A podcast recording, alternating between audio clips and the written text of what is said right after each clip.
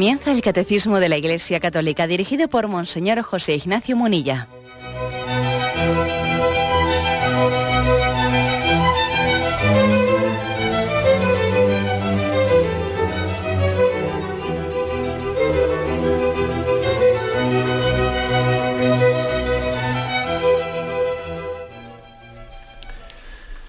Un cordial saludo a todos los oyentes de Radio María.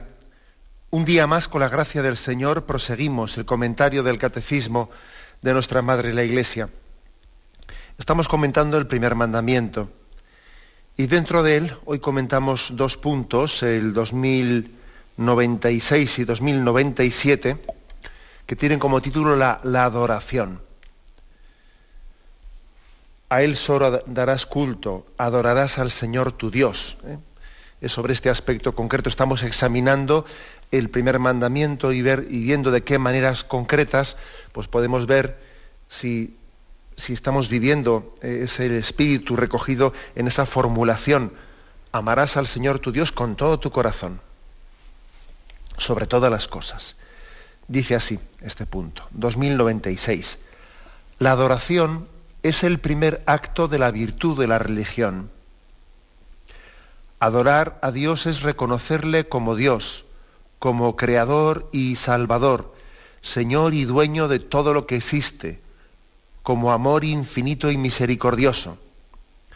Adorarás al Señor tu Dios y solo a Él darás culto, dice Jesús citando al Deuteronomio. Reconocer, por lo tanto. ¿eh? Aquí define, dice que la adoración es el primer acto de la virtud de la religión. ¿eh? La virtud de la religión es parte de la virtud de la justicia. Si la justicia es darle a los demás lo que, lo que se merecen, pues la virtud de la religión es darse, darle a Dios lo que Él se merece. ¿no? Por lo tanto, la virtud de la religión es la virtud de la justicia referida a Dios. Bueno, pues también hablábamos cuando explicamos esto de que, es importante que entendamos que también Dios tiene derecho, derechos. ¿eh? Nosotros hablamos mucho de derechos referidos a, a, los hombres. También Dios tiene derechos, ¿no? Y nosotros tenemos que reconocerle a Dios como principio último de nuestra vida. Bueno, este es, esto es lo que la virtud de la religión ¿no? eh, está subrayando. Es un reconocimiento de Dios como Dios Puede parecer un poco esto un, pues algo evidente, reiterativo, ¿no? Pero es, que, ojo, que en la cultura actual en la que vivimos a veces no le permitimos a Dios ser Dios. Es curioso, yo creo que esto es una, una cosa que yo repito con bastante, con bastante frecuencia. A veces a Dios no le permitimos ser Dios. Tenemos una imagen de Dios y entonces en la medida en que me resulte simpática, en la medida en que yo esa imagen de Dios entre en lo que son mis cánones, en lo que son mis, eh, mis conceptos, eh, pues acepto esa imagen de Dios, ¿no? Pero bueno, en la medida en que, en que se separa de ella, lo que sea, yo me voy construyendo una imagen de Dios a mi medida. A veces no le permitimos a Dios ser Dios. Y tenemos el gran riesgo bueno, pues de, hacer un Dios humanado, pero no en el sentido de que Dios se encarnó y se hizo hombre, no, sino en, el sentido de que yo me hago un Dios a mi medida. ¿eh? Un Dios que es reflejo de mi ideología, un Dios en el que yo proyecto mi, mis pensamientos, mis, mis sensibilidades, etc. ¿eh? Entonces, ojo con eso, ¿eh? ojo con hacernos un Dios a nuestra medida proyectando bien sean mis ilusiones, mis frustraciones, mis resistencias interiores, mis topes a la conversión, eh, porque puede ocurrir ¿no? que el hecho de que alguien no haya entregado su corazón a Dios, entonces no está dispuesto a entregarle a Dios todo, por lo tanto él se hace un Dios, a su medida un Dios que no le pida una conversión plena, o bueno, lo que fuera, o el, Dios de sus miedos, o, yo lo que, lo que fuere. A veces no le permitimos a Dios ser Dios. No le permitimos ser Dios.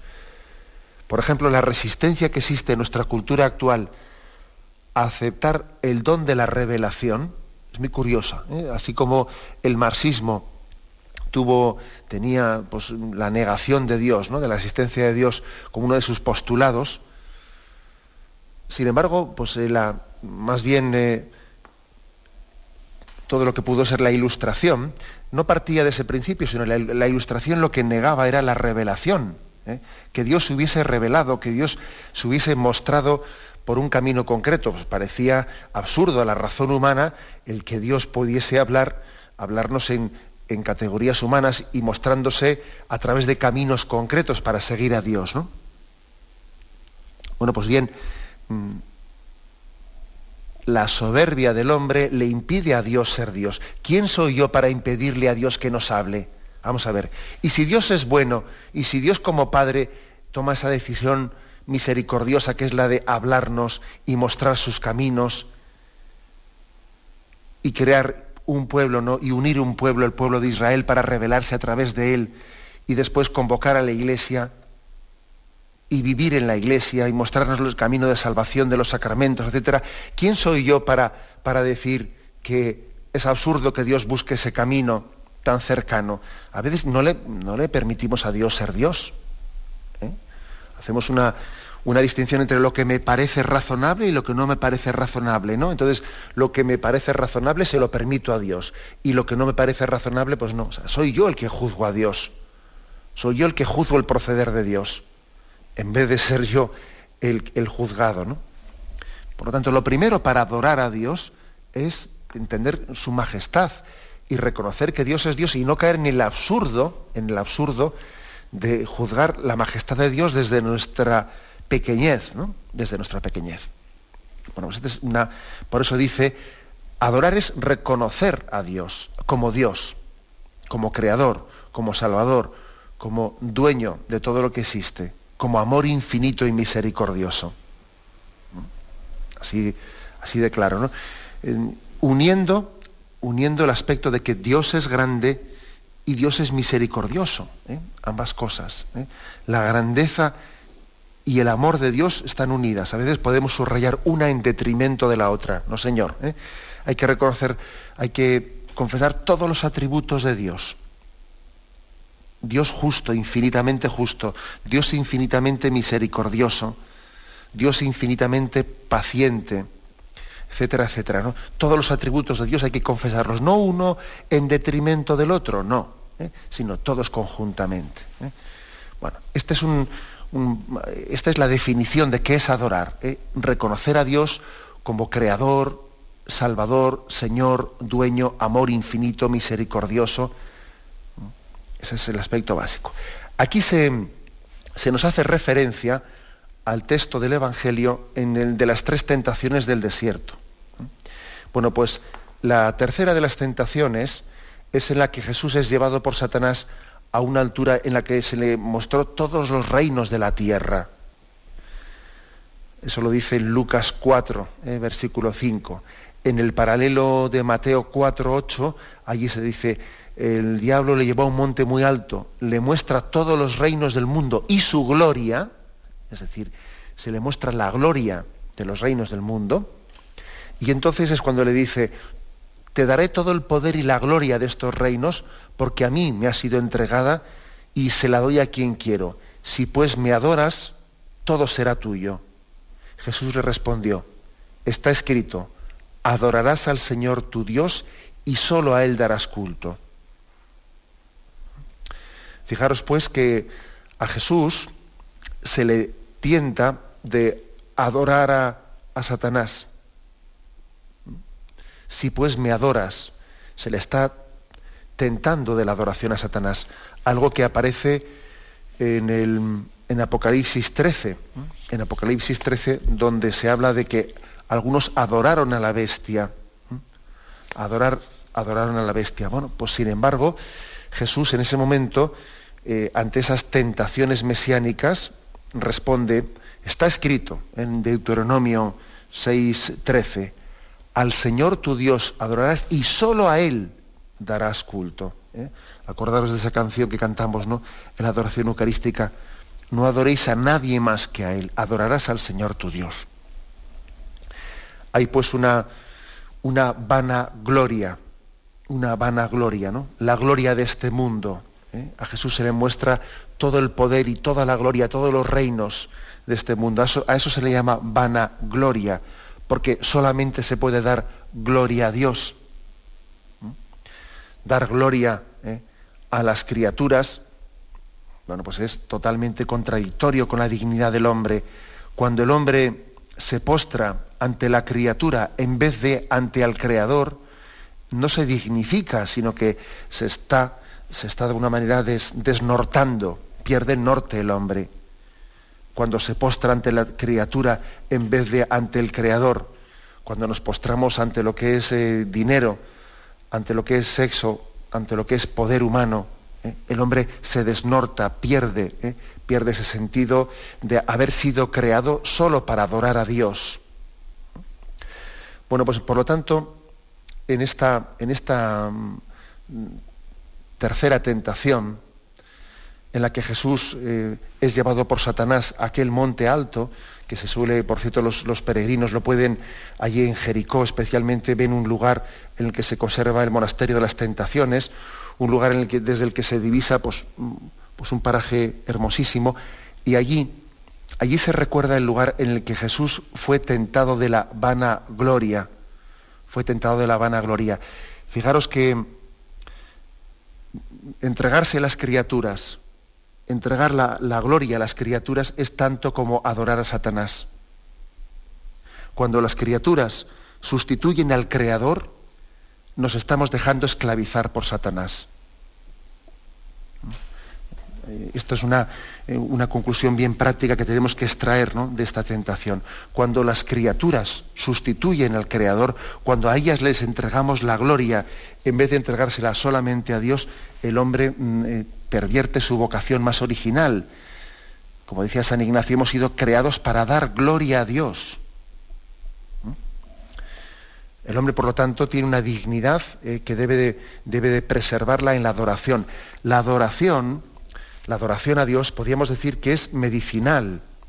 Es medicinal porque le preserva al hombre de esclavitudes, de esclavitudes, de adorar a lo que no es Dios. Luego insistamos en esto, la adoración es medicinal, ¿eh? especialmente esa tentación de Jesús, eh, él la respondió con contundencia, ¿eh? con contundencia.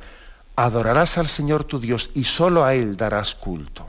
Dios es, por tanto, Dios es celoso en este sentido, celoso de que solamente el corazón puede ser entregado en plenitud y en totalidad a Dios. Eh, nuestro corazón está llamado para amar, ¿eh? para amar al prójimo y para amar también las cosas creadas. Y vio Dios que era bueno, pero hay una parte de nuestro corazón que es el amor de totalidad que solamente puede ser entregado a Dios. Por supuesto que amar a Dios no excluye que también en Dios amamos a todas las criaturas, ¿eh? pero con ese grado de intensidad y de totalidad el corazón solamente puede, ¿eh? solamente debe ¿eh? de amar a Dios. En ese sentido Dios es celoso, celoso de, de que ese corazón que ha sido creado para Él le ame a Él. Es celoso porque también el celo de Dios es el bien del hombre. Eh, no, es un celo de Dios contrario al interés del hombre, no, no. Eh, la felicidad del hombre también consiste en adorar a Dios y entregarle a Él ese núcleo de su corazón. Bien, tenemos un momento de reflexión y continuamos enseguida.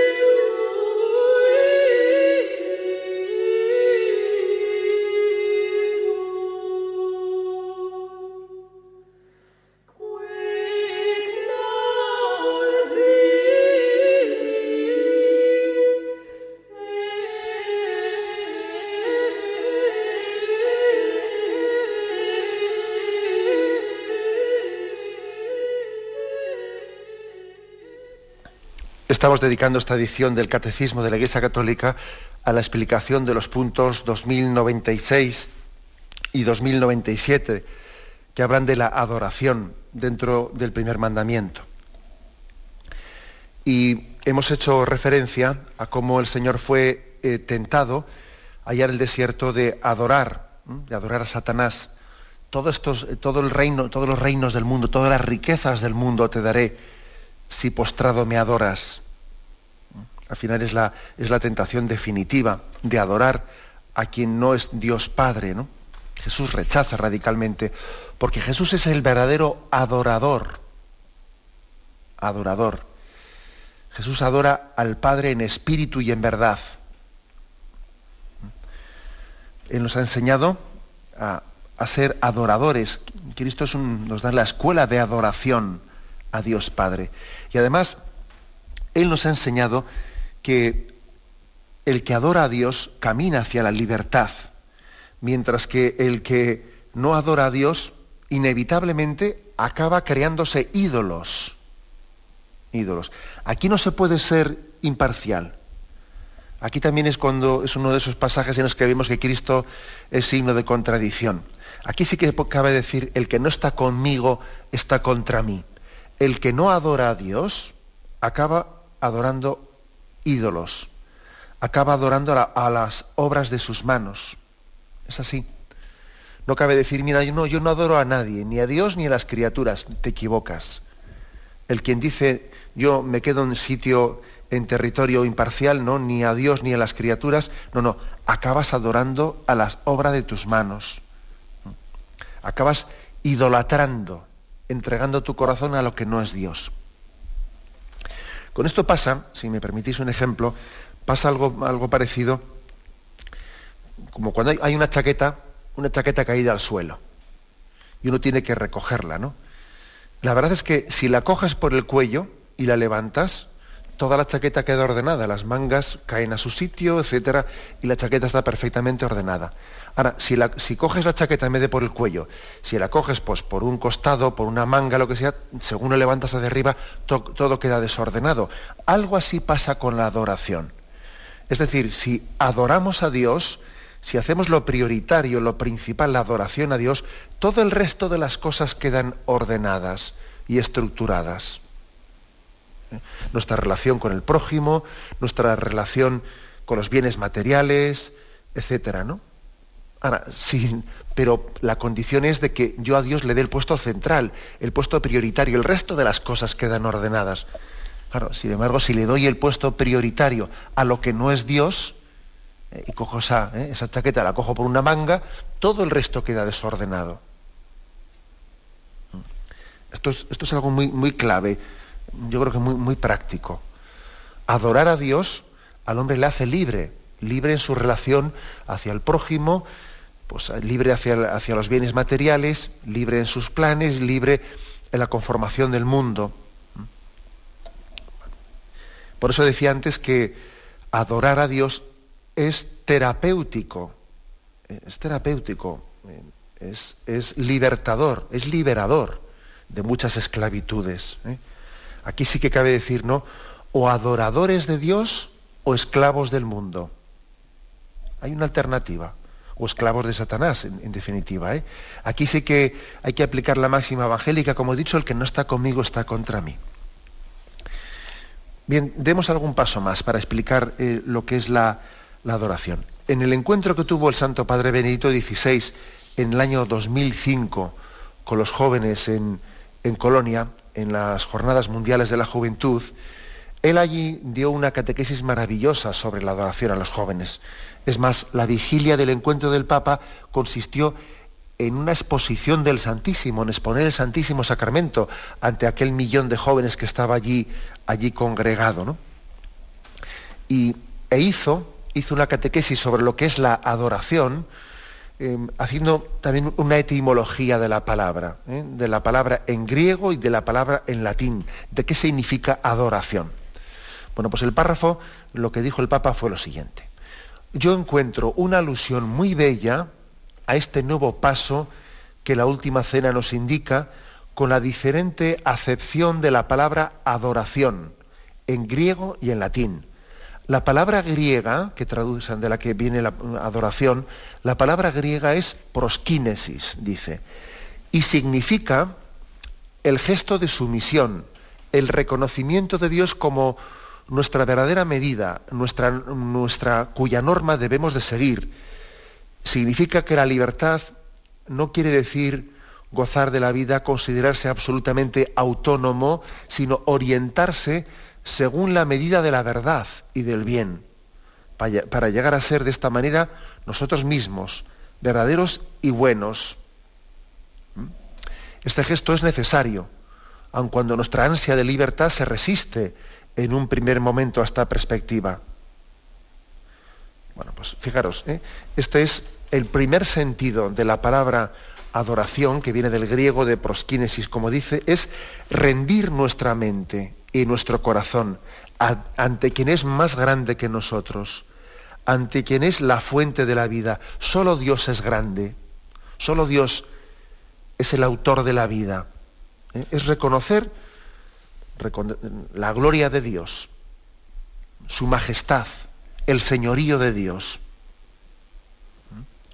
Bueno, pues este, este es el aspecto básico que quizás, por eso dice el Papa, que en un primer momento podemos sentir una resistencia, porque tenemos un concepto de libertad muy, muy soberbio, muy ensoberbecido, que nos parece que someterse, ¿eh?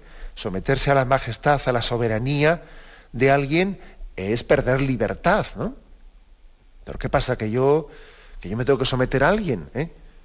Entonces, ese concepto de la soberbia que no se somete a nadie, esa, esa soberbia del pecado original de seréis como dioses, etc., ¿eh? bueno, pues mm, le puede costar, ¿no? A la libertad enferma, cuando está enfermada la libertad, le puede costar, ¿no? Hay una soberbia del hombre, como aquello que decía Nietzsche, ¿no? Aquel filósofo que, quizás es un poco la del cual Hitler, ¿eh? Hitler y el nazismo bebieron tanto, ¿no? De, de, aquella filosofía de Nietzsche, ¿no? Tan anticristiana, radicalmente anticristiana, ¿no? Y él decía, si Dios existiese, ¿cómo iba a soportar no ser yo Dios? Yo también quisiera ser Dios, ¿no? Decía él en, el colmo de la soberbia. Bien, a la libertad soberbia le, puede costar ¿eh? reconocer la trascendencia de Dios, pero eso es porque la, libertad está enferma. ¿eh? Pues porque hemos hecho del hombre, hemos hecho del hombre, lo, lo, hemos endiosado, ¿no? Hemos pretendido hacer de él el centro del cosmos, ¿no? Hemos pretendido hacer una cosmovisión antropocéntrica, como si yo fuese el ombligo del mundo. Pero hombre, ¿a dónde vas? ¿Eh? ¿A dónde vas? Lo primero, el primer sentido de la adoración, ¿eh? como explica aquí el Papa, en, este, en esta eh, pues, exégesis etimológica de, de su acepción del griego proskinesis, es reconocer que en Dios está la medida del hombre. Dios es grande, Dios es Señor de cielos y tierra, y mi libertad tiene sentido pues cuando busca la verdad y el bien de Dios.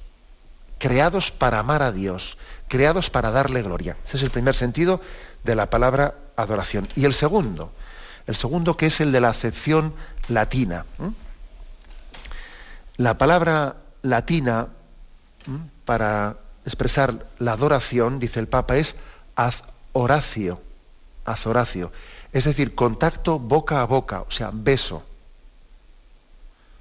Horacio significa boca, Horacio es boca a boca, beso. Por lo tanto, adorar no solo es reconocer la grandeza de Dios, sino también es dar un beso, un abrazo. Es la segunda etimología, la etimología latina de la palabra adoración. Dar un beso, dar un beso a Dios, darle un abrazo, es decir, fundirnos en amor con Él la sumisión se hace unión, porque aquel al que nos sometemos es amor. ¿Mm? Y dice el Papa, así la sumisión adquiere sentido porque no nos impone cosas extrañas, sino que nos libera desde lo más íntimo de nuestro ser. ¿eh? Es, precioso, ¿no? Es preciosa esta exégesis que hace el Papa. ¿eh? la adoración es tanto sumisión como peso de amor, las dos cosas. No tenemos que tener nunca miedo de la grandeza de Dios. No tenemos que tener nunca miedo de decir Dios es infinito, todopoderoso, eh, porque esos términos que igual al hombre le pueden hacer sentir que, mm, que, está ante una fuerza que él no controla, ¿no? ante la cual le tiene miedo, ¿no? No. Eh, al mismo tiempo que subrayamos que Dios es infinito, todopoderoso, estamos mm, remarcando que Dios se funde con nosotros en un beso de amor. Por lo tanto, adorar es dar un beso, es dar un abrazo, es fundirse. ¿eh? Fundirse. De aquí, ¿qué es lo que extraemos? Bueno, pues que la libertad a la que Dios nos conduce por la adoración brota de lo más íntimo de nuestro ser. ¿eh? Adorar es acoger un amor más grande que se abaja hasta el hombre y lo engrandece. ¿eh? Y lo engrandece. Estos dos sentidos, pues, de, de, la palabra adoración son los que, podríamos decir, equilibran, ¿eh? equilibran al hombre. Y en aquella catequesis que hizo el Papa con los jóvenes, al día siguiente, porque esto fue en la vigilia, el sábado por la noche, ¿no? allí en, en Colonia, pero al día siguiente tuvo una Eucaristía en la que todavía profundizó más en el sentido de la adoración. Eh, es más, allí se conserva en la Catedral de Colonia eh, algunas reliquias de los magos de Oriente. E hizo el Papa una catequesis sobre los magos de Oriente, sobre aquella imagen del hombre adorador, que busca adorar a Dios en espíritu y en verdad. Y el, y el Papa hizo una catequesis sobre la adoración eucarística transformante. Eh, la Eucaristía es el lugar en el que mejor nos educamos en cómo adorar a Dios la adoración en la Eucaristía es, la mejor catequesis. Bueno, pues dijo el Papa allí, utilizó una, eh, una imagen que ya es, ya sea, vamos, desde que él allí la utilizó, la hemos, la hemos hecho nuestra, que es la imagen de la fisión nuclear. ¿eh? Voy a leer el párrafo que él utilizó. Esta es, por usar una imagen muy conocida por vosotros, queridos jóvenes, la fisión nuclear llevada en lo más íntimo del ser, la victoria del amor sobre el odio la victoria del amor sobre la muerte. Solamente esta íntima explosión del bien que vence al mal, al mal puede suscitar después la cadena de transformaciones que poco a poco cambiarán el mundo. Todos los demás cambios son superficiales y no salvan. Sin embargo, el cambio, la transformación fundamental, ¿eh? a la que se refiere el Papa es la transformación del pan y el vino en el cuerpo y la sangre de Jesús. Esa transformación fundamental ¿eh? es la que luego permite más transformaciones. Jesús transformó el, el mal en bien, transformó el dolor en salvación, transformó el pan y el vino en cuerpo y sangre suya. Y lo que el Papa dice aquí a los jóvenes es que adorar, es permitir también que Dios te transforme a ti. Por eso utiliza la imagen de la fisión nuclear, es decir, porque es una concatenación de cambios, de transmutaciones. ¿no? Comienza una, una, transformación y se expande, ¿no? Se expande a una velocidad tremenda. Bueno, pues eh, esta es la imagen del Papa, para explicar lo que es la, lo que es la adoración. Mm, la primera transformación fue la que Cristo realizó en la redención cuando fue capaz de transformar el mal en bien. El sufrimiento y el pecado lo transformó en gracia, en gracia. El pan y el vino lo transforma en su cuerpo y su sangre. Y a partir de ahí todos aquellos que adoran al Señor son transformados y también se adentran en esta transformación. Adorar a Dios es pues permitir que Él te cambie, porque no es una adoración estática. ¿eh? Algunos puede pensar que adorar a Dios es como quien ve, como quien ve la televisión y se pone detrás de una pantalla, ¿no? No, no. Cuando alguien eh, va a una capilla y, se pone a adorar a Dios en verdad y hace un acto de adoración ante el Santísimo, esa adoración no es, no es meramente eh, estar ahí estáticamente, no, no, sino que es permitir que Dios te transforme Dios te está engendrando, te está gestando. Eh, es permitir que Él te engendre. Igual que Jesús fue engendrado en el seno de María, cuando nosotros adoramos a Dios, Él nos está engendrando, Él nos está transformando. La adoración, pues, es transformante. A esto se refiere el Papa, ¿no? En esta catequesis que hizo en Colonia a los jóvenes, ¿eh? Cuando dijo que aquí había una especie de concatenación de transformaciones al estilo de la fisión nuclear, dijo él, ¿eh? con aquella comparación que puso tan sorprendente que le llamó la atención a mucha gente. ¿eh? Bueno, pues he aquí también una conclusión, que si amamos a Dios sobre todas las cosas, si somos adoradores, iremos cambiando, iremos cambiando cómo me convierto y cómo cambio y yo me veo que siempre estoy igual y, no avanzo y, me parece que siempre me confieso de las mismas cosas y, tengo una sensación un poco de desesperanza y, no avanzo y adora más, sé un verdadero adorador en espíritu y en verdad y verás cómo la adoración te cambia. ¿Mm? Hay cosas que solamente pueden transformarse pues tomando baños de sagrario, digo yo, lo digo en plan de broma, ¿no? Es decir, pero tomando baños de sagrario quiere decir poniéndote delante del Señor en la Eucaristía y dejando que Él te transforme, ¿eh? que Él te transforme. Pues es así, es solamente eh, la adoración es capaz de transformar durezas de corazón, solamente la adoración es capaz de transformar hábitos adquiridos y muchas cosas más. ¿eh? Bueno, pues mm, un aspecto importante, pues, la adoración es transformante, no es un acto estático, no es un ver eh, siendo uno un espectador, no, no, el que adora de verdad acaba transformado. Tenemos un momento de reflexión y continuamos enseguida.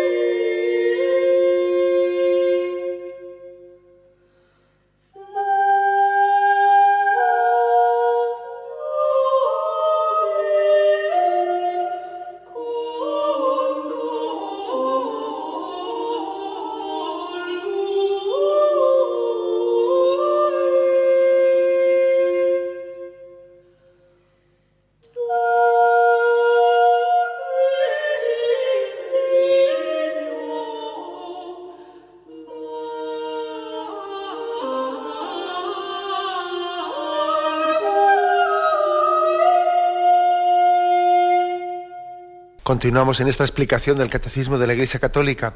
Vamos a concluir eh, ese apartado que habla de dos puntos sobre la adoración. El segundo de los puntos, el 2097, dice así. Adorar a Dios es reconocer con respeto y sumisión absoluta la nada de la criatura, que solo existe por Dios. Adorar a Dios es alabarlo, exaltarle y humillarse a sí mismo como hace María en el Magnificat, confesando con gratitud que Él ha hecho cosas grandes y que su nombre es santo. La adoración del Dios único libera al, hombre del repliegue sobre sí mismo, de la esclavitud del pecado y de la idolatría del mundo. Fijaros esta, esta última frase, ¿no? La adoración del Dios único libera al hombre del repliegue sobre sí mismo. Qué, expresión tan curiosa, ¿no? Pues yo creo que es, muy certera. Es decir, que una de las mayores esclavitudes que tiene el hombre es estarse continuamente y mirándose a sí mismo. Es hacer de su, de su vida pues, el ombligo del mundo, pretender ser el ombligo del mundo, ¿no?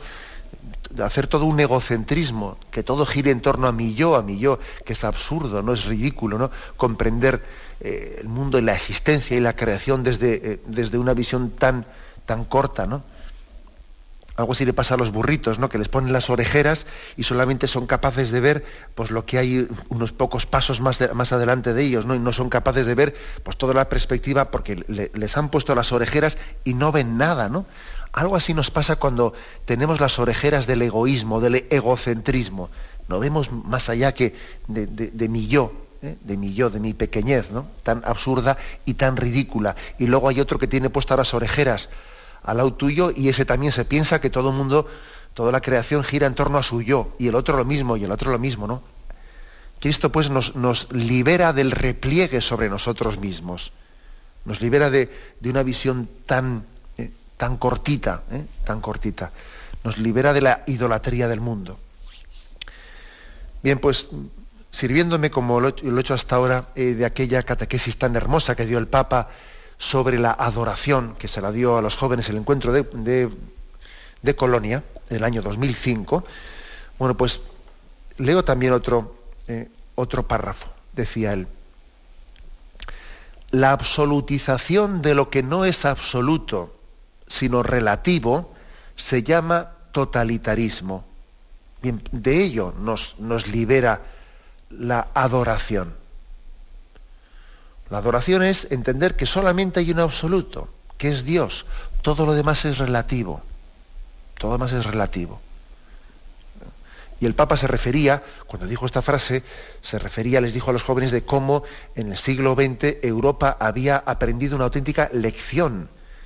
La lección de que cuando había absolutizado ¿no? las ideologías humanas, o a los hombres o las figuras humanas, había sido un desastre auténtico. ¿no?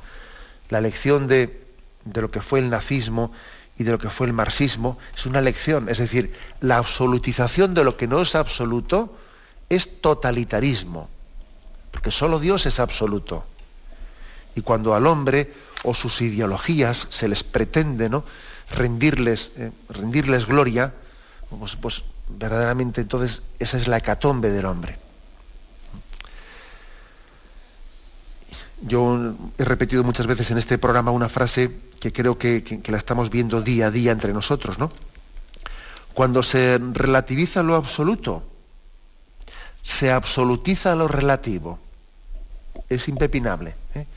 Cuando se relativiza lo absoluto, cuando a Dios no le damos el puesto central que había que darle, se absolutiza lo, relativo. Es decir, a pequeñas tonterías les, hacemos un absoluto de ellas, ¿no? y nos llevamos disgustos por cuestiones que son relativas, que no pasa nada, y sin embargo, como hemos puesto en ellas todo el corazón, pues por pequeñeces perdemos la paz y montamos la guerra por, cosas que son relativas. Porque son, que son relativas. ¿no? Por eso también es, es, yo creo que fuente de salud del hombre aprender a relativizar. ¿eh? aprender a relativizar y a darse cuenta de que, de que hay muchas cosas en las que no se puede poner alma, corazón y vida como si fuese, como si en ello nos fuese eh, la felicidad, porque no, porque son relativas, son relativas, ¿no? Y el espíritu de adoración es una auténtica escuela, escuela de, sabiendo que en Dios está lo absoluto, de aprender a relativizar muchas cosas. Bueno, pues continúa, eh, continúa aquí el Papa en esta, en esta, reflexión que les hizo a los jóvenes de cómo Europa eh, había vivido un auténtico drama en el siglo XX, ¿no? Pues por absolutizar las ideologías, ¿no? Dice, no son las ideologías las que salvan el mundo, sino solo dirigir la mirada al Dios viviente, que es nuestro creador, el garante de nuestra libertad, el garante de lo que es realmente bueno y auténtico la revolución verdadera consiste únicamente en mirar a Dios. aquí es, eh, es, un recordatorio de esa famosa frase de Jesús, cielo y tierra pasarán, pero mis palabras no pasarán. Es decir, aquí hay muchas cosas que van a pasar, ¿eh? En la que sería absurdo que las absoluticemos. ¿no? Que dice, mira, ideologías que en este momento parece que son invencibles, ¿no? pues pasarán dentro de 20 años. ¿eh? Igual que ahora pues, nos acordamos del comunismo como, como bueno, pues una ideología que, que tuvo su cenit en determinados años y luego se vino abajo. ¿no? Sin duda alguna, ahora mismo, pues, eh, la ideología en la que estamos sometidos y que parece que es, eh, pues una, por ejemplo, lo que es ahora mismo la ideología de género, que parece, parece que se está expandiendo como si fuese la ideología de la modernidad, ¿no? Bueno, que no nos quepa menor duda que dentro de unos años hablaremos de ella como de un pasado, como ahora hablamos del marxismo, del nazismo como un pasado. Porque todo lo humano es caduco. Las ideologías humanas tienen sus años contados, tienen su fecha de caducidad puesta en esa providencia de Dios que permite que el mal eh, aflore por un tiempo, por un tiempo, y luego tiene su fecha de caducidad, ¿no? y cuántos eh, dictadores y cuántas ideologías ¿no? se han levantado en la historia frente a Dios y parecía que iban a ser invencibles y luego, y luego han caído, ¿no? Cielo y tierra pasarán, pero mis palabras no pasarán, ¿no? Entonces esto es muy importante, ¿no? Esto es lo que el Papa les enseñaba a los jóvenes allí en Colonia, les decía, mira, no, no os creáis cuando aquí se presenta una ideología como un absoluto, no te creas nada, eso va a pasar en tres días, en tres días. Lo que pasa es que quien está metido dentro, debajo de la nube le parece que una ideología humana pues puede ser, bueno, que puede ser una especie de victoria para siempre, ¿no? Que nombre, que no, que son tres días. No, te dejes acomplejar, no te dejes arrastrar, ¿no? Que ahora mismo, pues la ideología de este momento, o la de hace 20 años, o la dentro de 20 años, que se presenta como si fuese victoriosa, como si derogase lo eterno, pues en absoluto, ¿no? La eternidad de Dios nunca puede ser derogada la Iglesia lleva predicando el mismo Evangelio pues dos mil años y dentro de otros dos mil pues seguirá predicando exactamente el mismo, ¿no?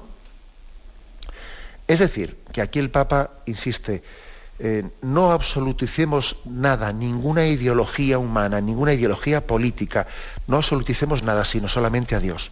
De hecho, y permitidme concluir con una aplicación concreta como esta, de hecho, yo creo que hay dos tipos de, católicos, ¿eh? dos tipos de católicos. No como algunos suelen, suelen pensar, ¿no? Eh, católicos o cristianos de, derechas y de izquierdas. En absoluto. De eso nada. Hay dos tipos de católicos. Aquellos cuyas ideologías o sensibilidades o ideologías políticas o, cuyos pensamientos ¿no? están por debajo de su fe, aquellos que para ellos su único absoluto es Dios y sus ideologías y sus, bueno, pues sus sensibilidades políticas, que es normal que las tengamos, ¿no? Eh, en el fondo las tienen sometidas o relativizadas al único absoluto que es su fe en Dios.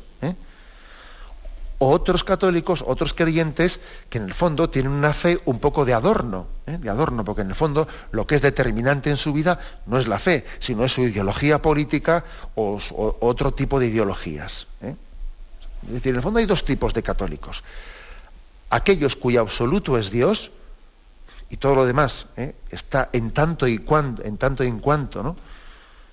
O aquellos cuyo absoluto es su dinero, es su ideología política o es su, fama o lo que sea. Y entonces lo que hacen es manipular su fe, pero al servicio de eso otro.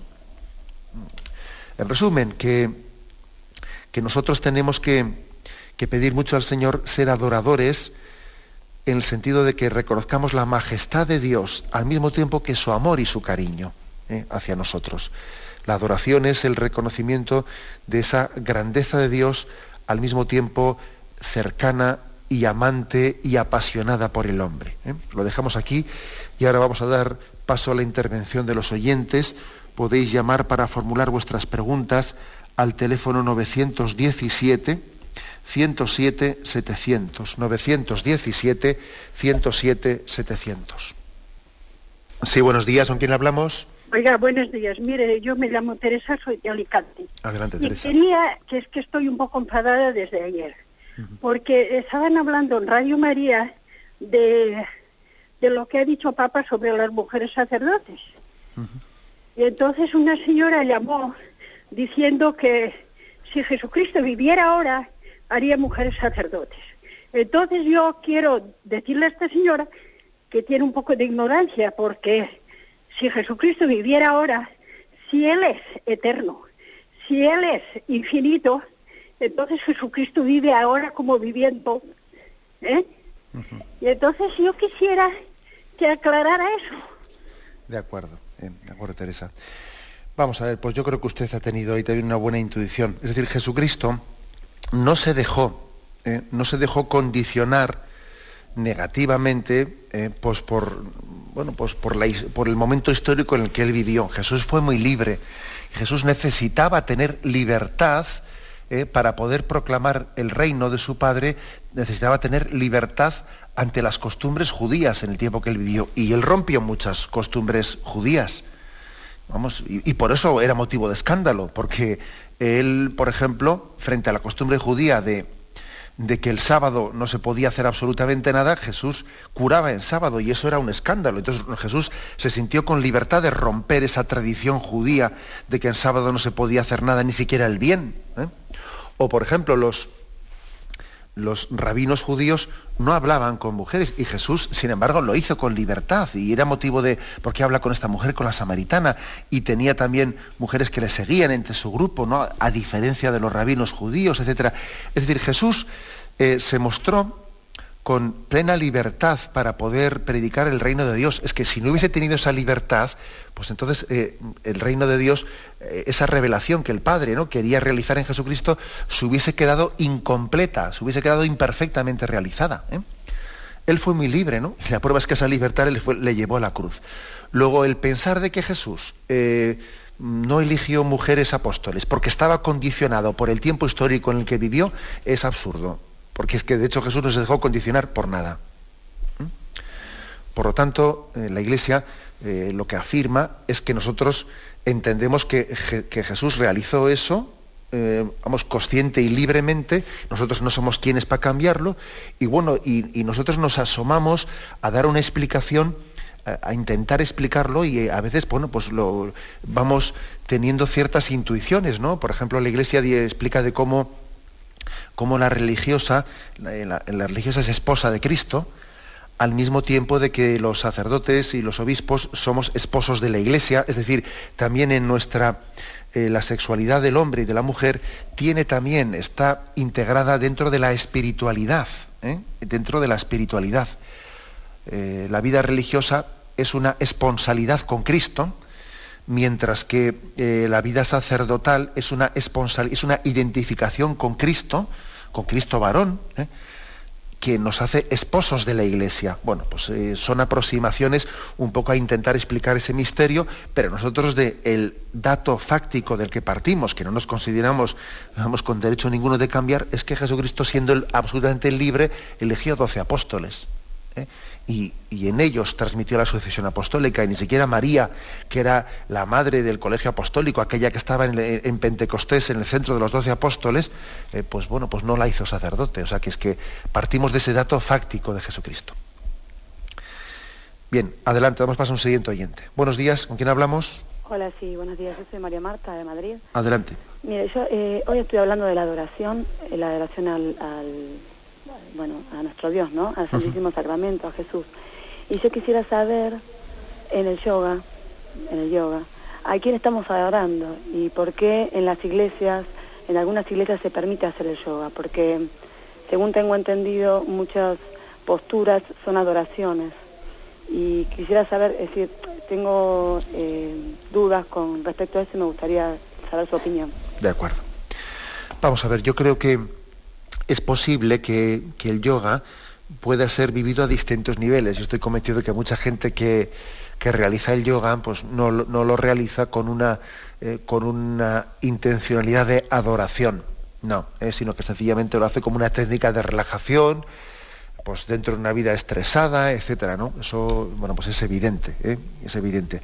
Ahora, lo que la, lo que la oyente plantea es de que no tenemos que ser ingenuos, porque también es verdad que detrás del yoga y de otro tipo de técnicas orientales eh, existe una, eh, una, concepción, una tradición oriental, ¿eh? oriental no cristiana, no cristiana, que uno tiene, si tiene que servirse de ella, bueno, y la Iglesia no condena que alguien practique el yoga, para entendernos, no, no lo condena, pero sí es importante esa llamada de atención que hace la oyente, porque uno dice, bueno, yo si, mm, si me sirvo eh, de esa técnica, es importante que yo la sirva, o sea, me sirva de ella purificándola, eh, purificándola de ciertos componentes que pudiese tener en su origen, eh, en su origen de una adoración, que además en el mundo del yoga, el mundo oriental, no hay un sentido de adoración al Dios, al Dios verdadero, sino que más bien, pues es un sentido de adoración a la naturaleza,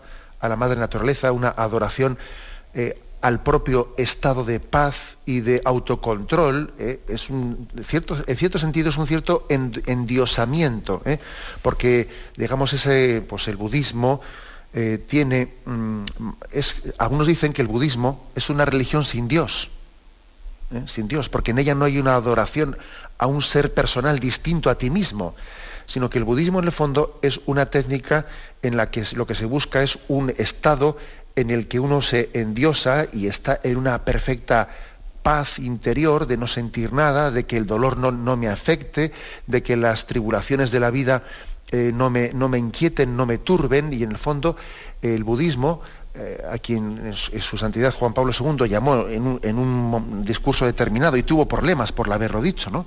por hablar de, una religión atea. En, uno de los libros que él había escrito tuvo problemas por haber dicho eso, pero dijo una gran verdad. ¿eh?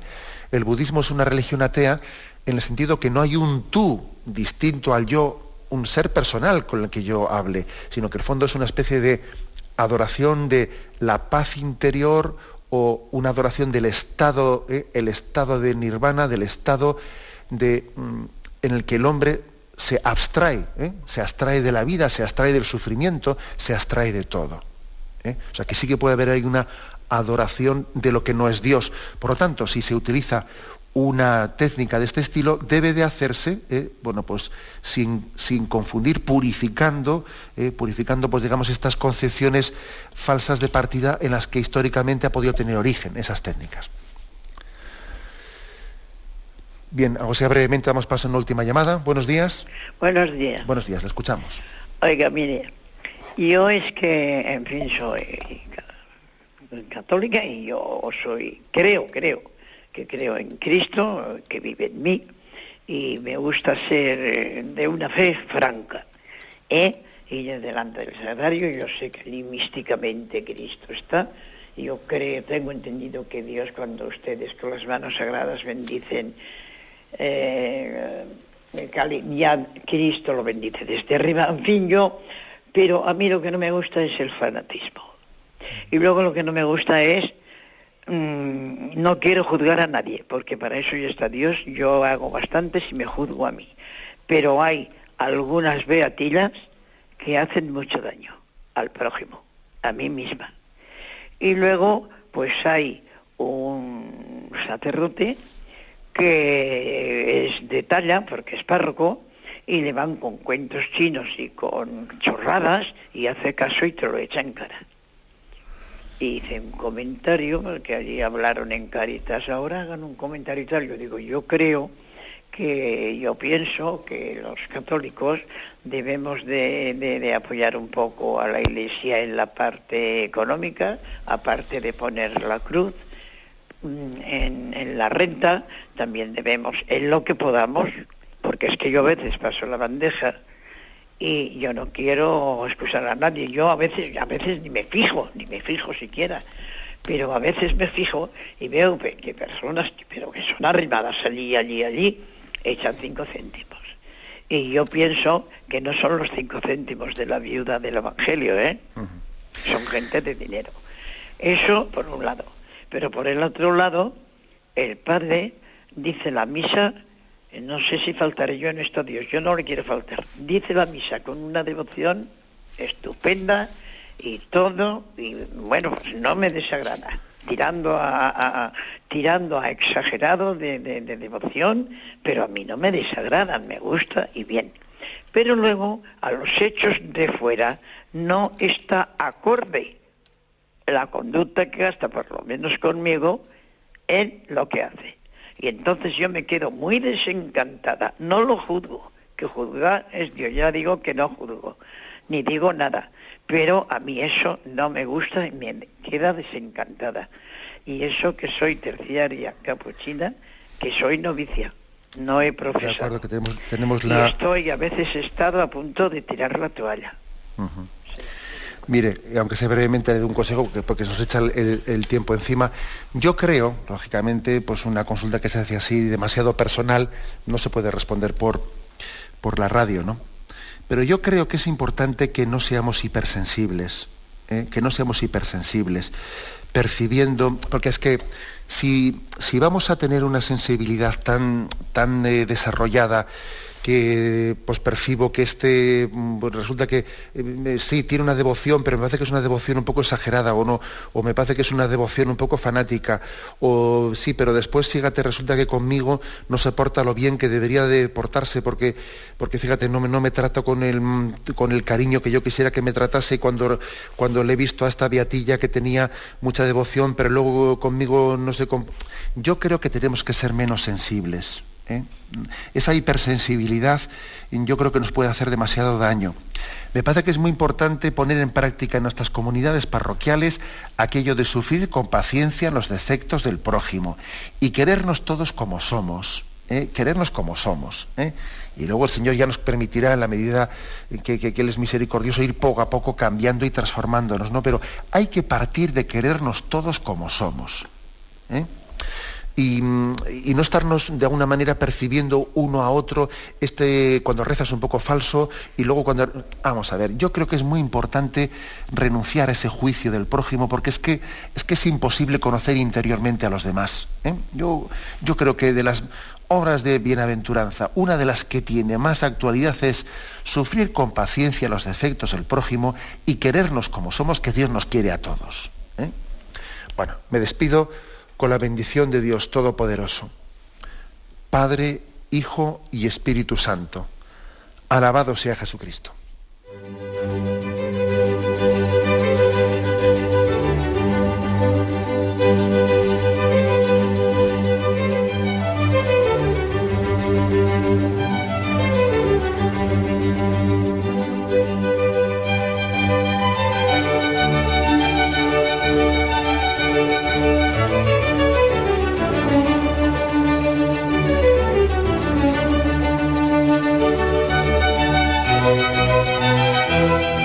Han escuchado en Radio María el Catecismo de la Iglesia Católica dirigido por Monseñor José Ignacio Munilla.